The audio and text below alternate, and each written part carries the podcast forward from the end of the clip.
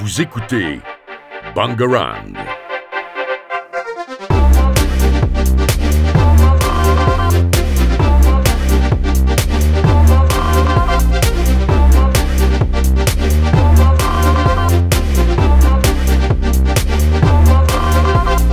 Bangarang. Bonjour à tous, c'est Noémie pour Take 5 de la radio Bangarang. Je suis aujourd'hui avec Nathan et nous allons interviewer Lorelai Lancaster pour nous parler de son projet de jeunes ambassadeurs du climat. Eh bien, bonjour. Bonjour Lorelai, Bonjour. vous pouvez nous parler un peu de ce projet? Oui, donc euh, les Jeunes Ambassadeurs du Climat, c'est une association qui existe depuis euh, quelques années et qui euh, de base euh, a été créée parce que euh, autour du projet euh, Jeunes Délégués Climat, c'est-à-dire deux étudiants sont sélectionnés pour euh, accompagner la délégation française aux négociations euh, sur le climat, donc les COP et les intercessions qui sont des pré-COP en quelque sorte. Et euh, ces étudiants ont décidé de se constituer en association et l'association a grandi et euh, donc euh, nos raisons d'être c'est euh, les jeunes les jeunes délégués mais aussi bah, former la, la jeunesse et donner les connaissances nécessaires pour pouvoir prendre part à l'action sur tout ce qui est question climatique, environnementale, biodiversité. Et cette année, en partenariat avec euh, Climate et le RIFED, on lance un programme euh, Jeunes ambassadeurs pour la biodiversité sur le modèle des jeunes ambassadeurs climat, que je sais pas si vous savez, mais il n'y a pas que des COP climat, il y a aussi des COP biodiversité, il y a aussi des COP désert, mais on n'a pas encore euh, de jeunes délégués désert, peut-être qu'un jour on en aura. Et donc cette année, on lance le programme Jeunes ambassadeurs pour la biodiversité sur le même modèle que euh, les jeunes délégués climat. C'est impressionnant. Et qu'est-ce que cela peut vous apporter à vous et, à- et aux autres délégués, entre autres? Alors, on n'est que deux délégués et euh, bah, la plupart des membres de l'association ne sont pas délégués. Et donc, nous, en tant que jeunes délégués, euh, c'est une occasion en or d'accompagner euh, la délégation, de comprendre comment marchent les, les négociations internationales, mieux comprendre les différents enjeux que de l'extérieur, ça peut paraître assez obscur. Et euh, alors que tout le monde connaît l'accord de Paris, mais comprendre pourquoi est-ce que ça a été si difficile d'y arriver, comprendre bah, qu'est-ce qui bloque aujourd'hui, euh, ça peut être des choses un peu compliquées euh, de l'extérieur à faire. Et donc en accompagnant la délégation française, euh, c'est plus facile, c'est une occasion d'apprendre énormément. Et à côté de ça, ben nous, on veut retransmettre tout ce qu'on apprend. On veut pas garder ce savoir et cette chance pour nous, qu'on n'est que deux à pouvoir le faire chaque année. On a un mandat de deux ans, donc on accompagne la délégation à deux COP. Et à côté de ça, bah, les autres membres de l'association, ce qu'ils trouvent, euh, c'est euh, bah, des échanges entre euh, entre membres de l'association où on s'apprend des choses. On vient tous de passifs différents. Il y en a qui ont étudié la politique, d'autres qui étudient les maths. Il y en a qui sont en CAP pâtisserie. Donc on a tous des choses à s'apprendre sur l'environnement, des perspectives différentes. Et à côté de ça, moi, je trouve toujours ça extrêmement euh, instructif d'aller échanger avec euh, des lycéens, des collégiens et leur parler euh, du climat, de la biodiversité. euh. ça permet, c'est très gratifiant d'apprendre quelque chose aux autres euh, et de leur montrer comment on peut agir, euh, qu'ils ont du pouvoir, ne serait-ce que le pouvoir bah, que tout citoyen a. Et c'est aussi toujours très intéressant. moi, par exemple, je viens d'un milieu très urbain d'échanger avec des gens qui n'ont pas les mêmes perspectives que nous, qui rencontrent pas les mêmes problèmes, qui ont des visions différentes. Donc c'est pas seul. Enfin, quand on est sur l'estrade, vous vous en rendrez euh, bientôt compte parce que vous êtes en fin de lycée, je pense. C'est euh, hyper intéressant aussi d'apprendre et d'expliquer parce que ça vous oblige à bien comprendre, à faire preuve de pédagogie pour que ben, les euh, élèves en face et parfois les enfants, on fait parfois des des interventions en primaire, comprennent des enjeux qui peuvent être un peu compliqués. Donc c'est hyper euh, intéressant, ça nous apprend beaucoup et apprendre à communiquer sur des enjeux qui nous tiennent à cœur, c'est toujours euh, absolument passionnant. Vous écoutez Bangarang. Euh, Justement, est-ce que vous pourriez nous donner quelques astuces, nous dire euh, comment on peut participer à notre échelle pour euh, l'écologie et améliorer un peu notre planète? Bien sûr, bah, déjà euh, la première chose à, enfin à mon sens, hein, et j'engage que moi en disant ça, j'engage pas. On n'a pas tous d'accord nécessairement dans l'association, c'est aussi ça qui est intéressant. C'est euh, de euh, se souvenir que euh, à l'échelle du citoyen, il faut pas non plus se surculpabiliser de faire des choses parce que ça va pas tout changer. Mais après, on peut par exemple faire attention à sa consommation de plastique. On peut essayer d'acheter moins des choses moins emballées. Par exemple, vous avez un petit creux, vous allez à la boulangerie, bah, plutôt que de prendre les chouquettes dans le paquet plastique, vous pouvez essayer de prendre un croissant qu'on va vous donner dans un sac papier. On peut faire attention à recycler. Évidemment, il y a plein de choses dont on a déjà parlé, faire attention à nos consommations d'eau. Euh. Réduire la consommation, ça reste le meilleur moyen, à mon sens, de d'agir pour protéger l'environnement.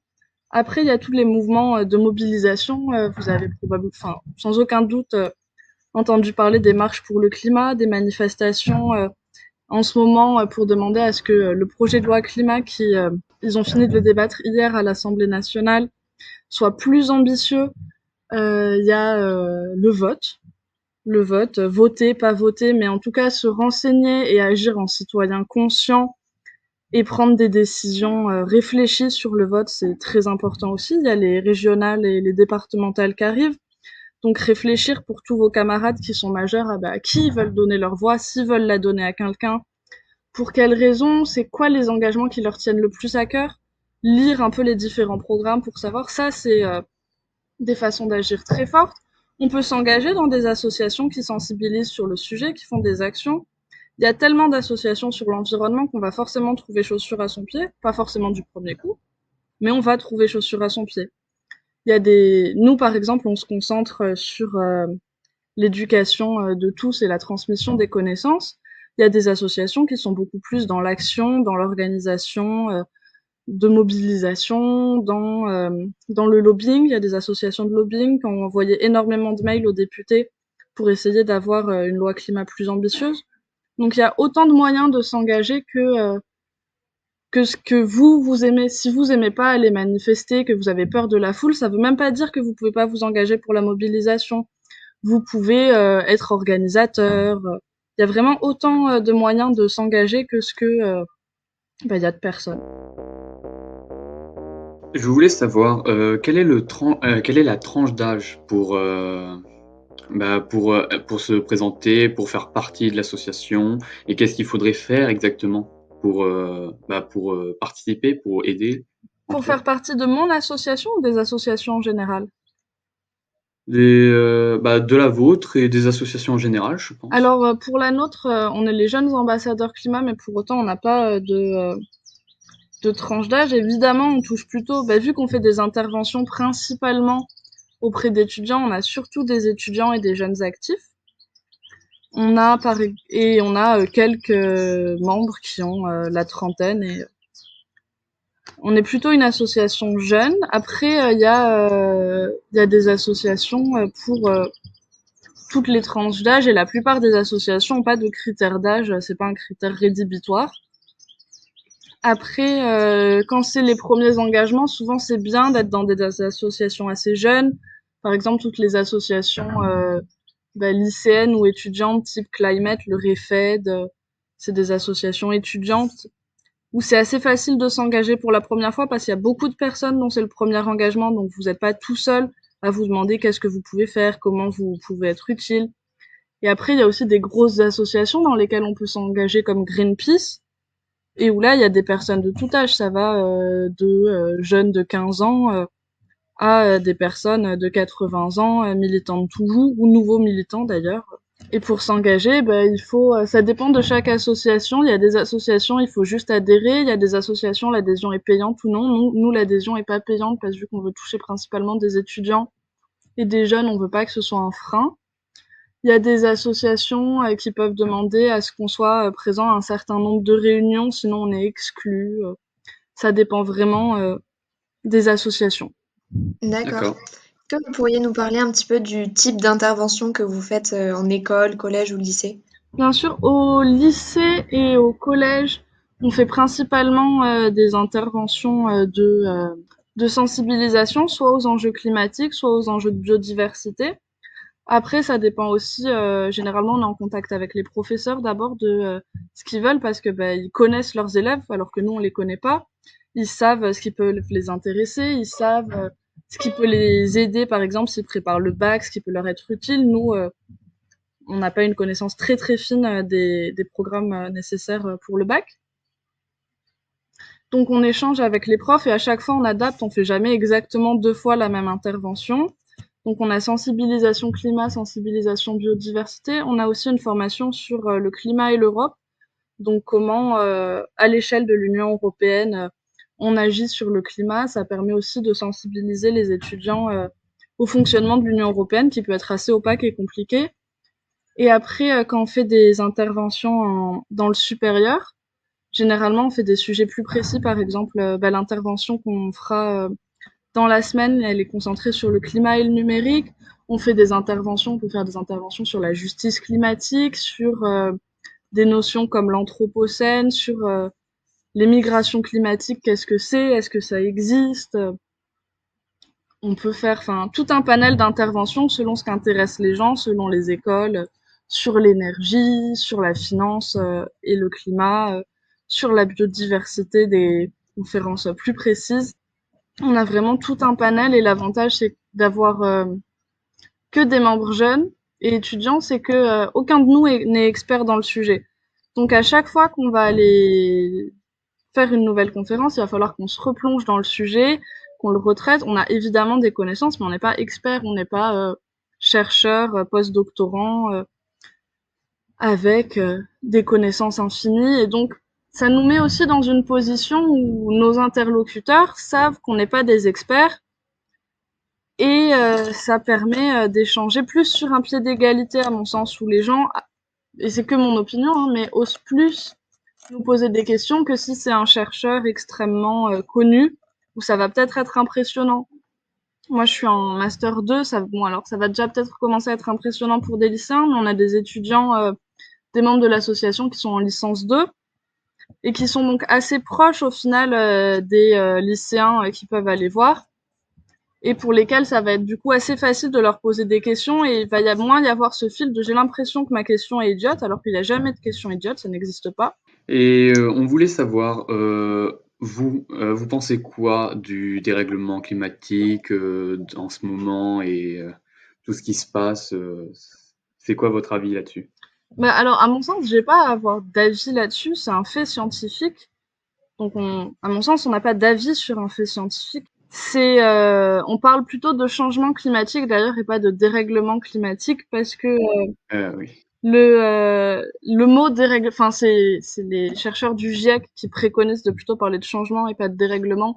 Dérèglement, ça laisse entendre que le climat il était réglé avant alors que le climat c'est un équilibre qui a toujours été très complexe, très instable, qui évolue constamment le climat, il est pas fixe, on l'a tous constaté euh, ben, en cours. Euh, quand on étudie euh, l'évolution sur le long terme, on voit bien qu'il y a des aires glaciaires. Le climat, c'est pas quelque chose de fixe. C'est quelque chose qui évolue. Et ce qui est anormal en ce moment, c'est la vitesse d'évolution. C'est-à-dire qu'on a une euh, tel, un changement tellement rapide qu'on sait que c'est pas normal. On a toujours eu des changements, euh, mais c'est des changements qui normalement devraient pas être perceptibles à l'échelle de la vie humaine. Et là, on est sur des changements qui sont vraiment perceptibles à l'échelle de la vie humaine ou de deux vies humaines maximum. Sur deux générations, on a vraiment des changements assez conséquents. Après, euh, si euh, sur mon avis sur le changement climatique, vous entendez mon avis sur les politiques qui sont menées, alors ça, je trouve, c'est une, une question à laquelle il est compliqué de répondre parce que il y a énormément de choses à prendre en compte euh, sur quand on met en place une politique environnementale. Est-ce que je suis satisfaite? Non, mais comme tout le monde, parce que c'est des questions qui sont très compliquées, dont on a du mal à voir les effets euh, sur le court terme. Est-ce que euh, j'étais satisfaite que l'accord, que les négociations à Glasgow soient repoussées d'un an avec le Covid? Bah, Bien que je comprenne, non, parce que je trouve que c'est une question qui est très urgente. Mais les Enfin, les politiques environnementales, c'est des questions extrêmement complexes et j'ai pas envie de vous répondre très clairement parce que je pense que c'est euh, à vos camarades de se faire une idée tout seul et que j'ai pas à les influencer moi à 22 euh, ans sur euh, leur avis là-dessus.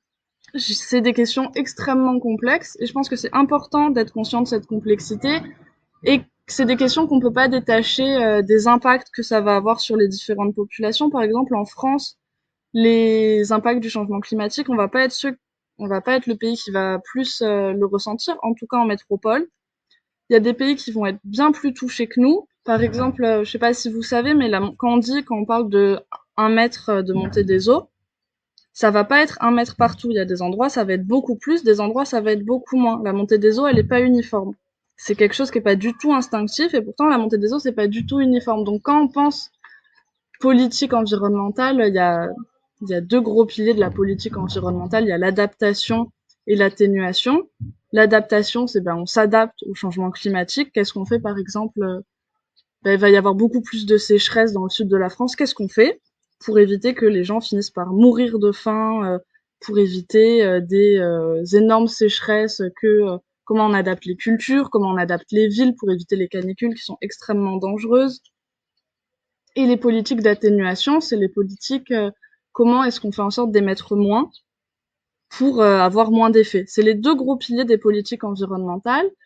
Et en fait, moi, mon but quand je fais des formations, c'est pas de donner mon avis, parce que enfin, tout le monde s'en fout de mon avis. Mais par contre, c'est de donner aux, aux, étudiants les outils pour se faire leur propre avis sur euh, les politiques environnementales et ensuite bah, faire des choix en citoyens éclairés. Je enfin, ça répond pas vraiment à votre question, je sais, mais... Non, mais c'est même mieux que ce qu'on attendait, donc c'est parfait. Et euh, vous, pourquoi vous avez eu envie de vous engager du coup? Euh, Alors moi, j'ai toujours été euh, très politisée depuis assez jeune. Et euh, c'est euh, alors en formation de base, je faisais, euh, j'ai fait une prépa et après j'ai fait des maths. Et ça, ça manquait à mon sens de d'investi d'investissement, de social. J'avais besoin de faire quelque chose qui me semblait plus utile, où je pouvais voir plus le résultat immédiat sur sur les gens. J'avais besoin d'être, à mon sens, plus utile, alors que, un chercheur est très utile, mais moi j'avais besoin de voir un peu l'immédiateté, un peu égoïstement l'immédiateté de mon action.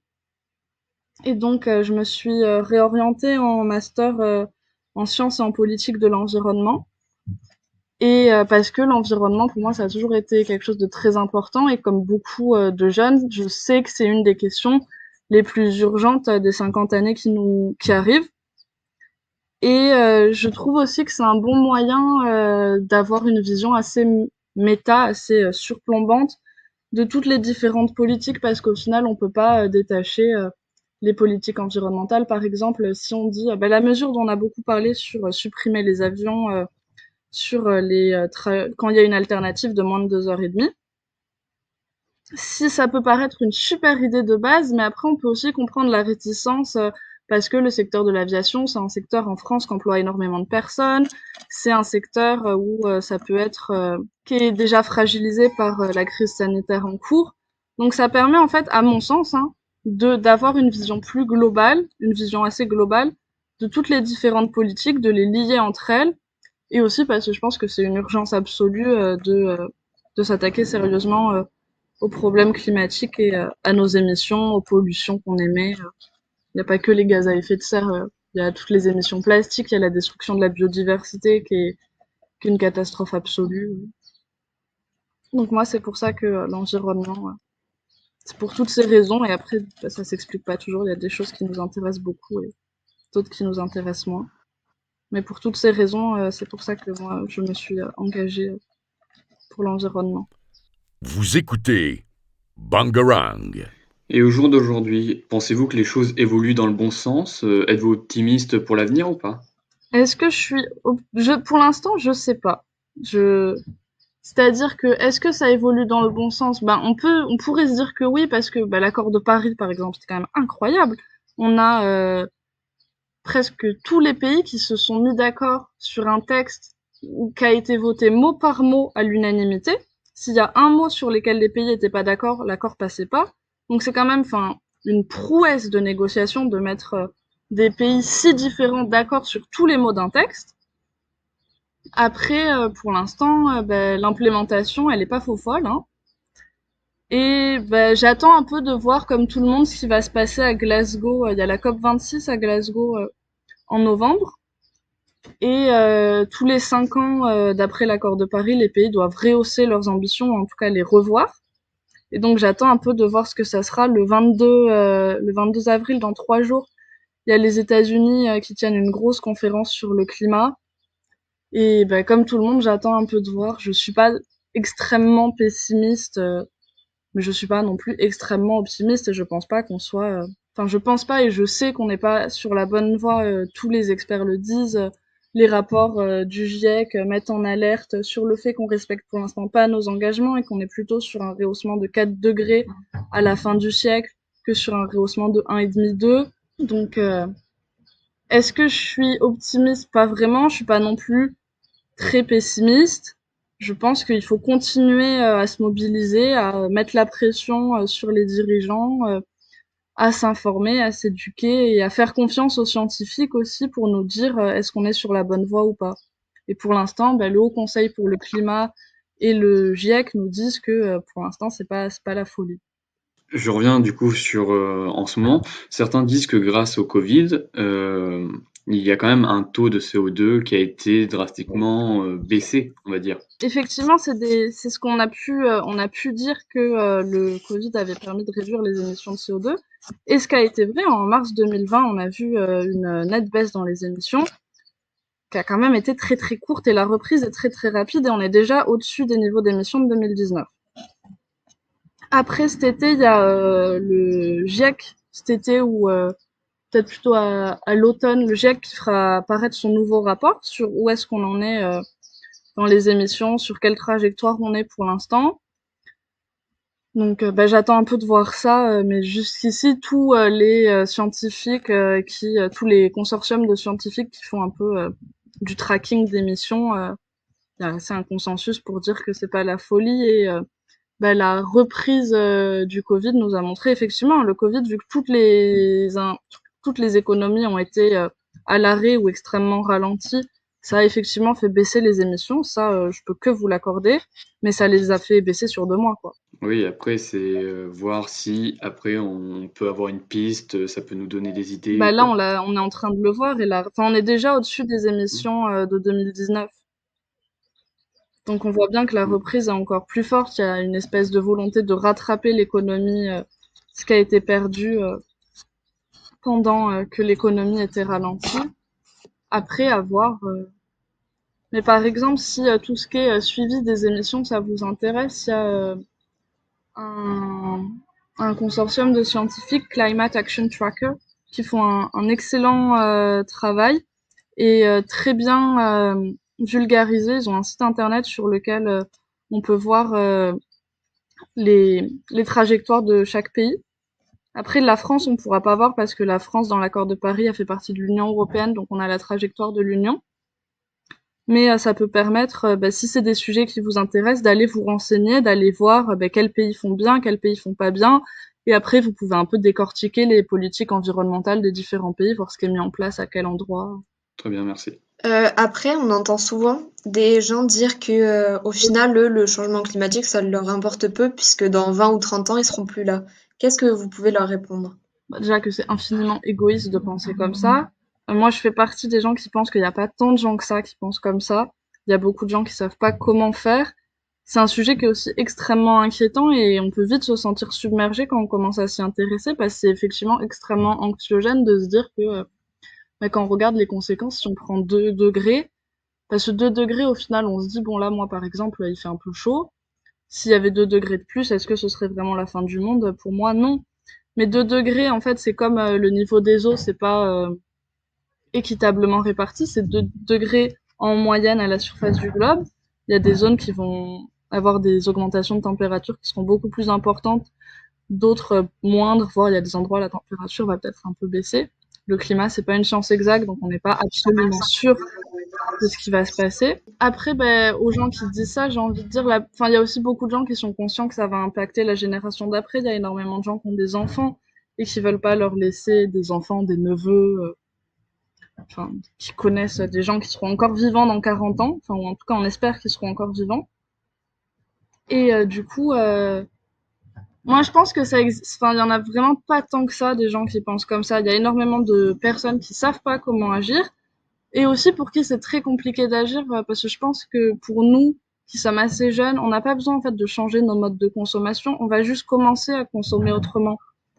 Mais pour nos parents qui euh, consomment depuis euh, deux dizaines, trois dizaines d'années, c'est beaucoup plus compliqué à mon sens hein, de changer ça que nous juste d'adopter un autre mode de consommation. Et puis c'est quelque chose dont on entend parler depuis tellement longtemps que c'est aussi beaucoup plus ancré, je pense, dans nous que dans des personnes plus âgées. Mais je pense pas que ce discours de dire moi dans 20 ans je serai plus là, ça me concerne pas, je pense pas que ce soit un discours se répandu. En tout cas, j'ai pas envie d'y croire. Très bien. Très bien. On vous remercie beaucoup bah, de votre temps et euh, de, vos de vos réponses. On vous souhaite euh, bah, une bonne fin de journée et euh, à très bientôt pour le prochain débat qui aura lieu sur donc l'environnement. Et on vous souhaite à tous de bonnes vacances et une bonne journée. Au revoir. Bangarang.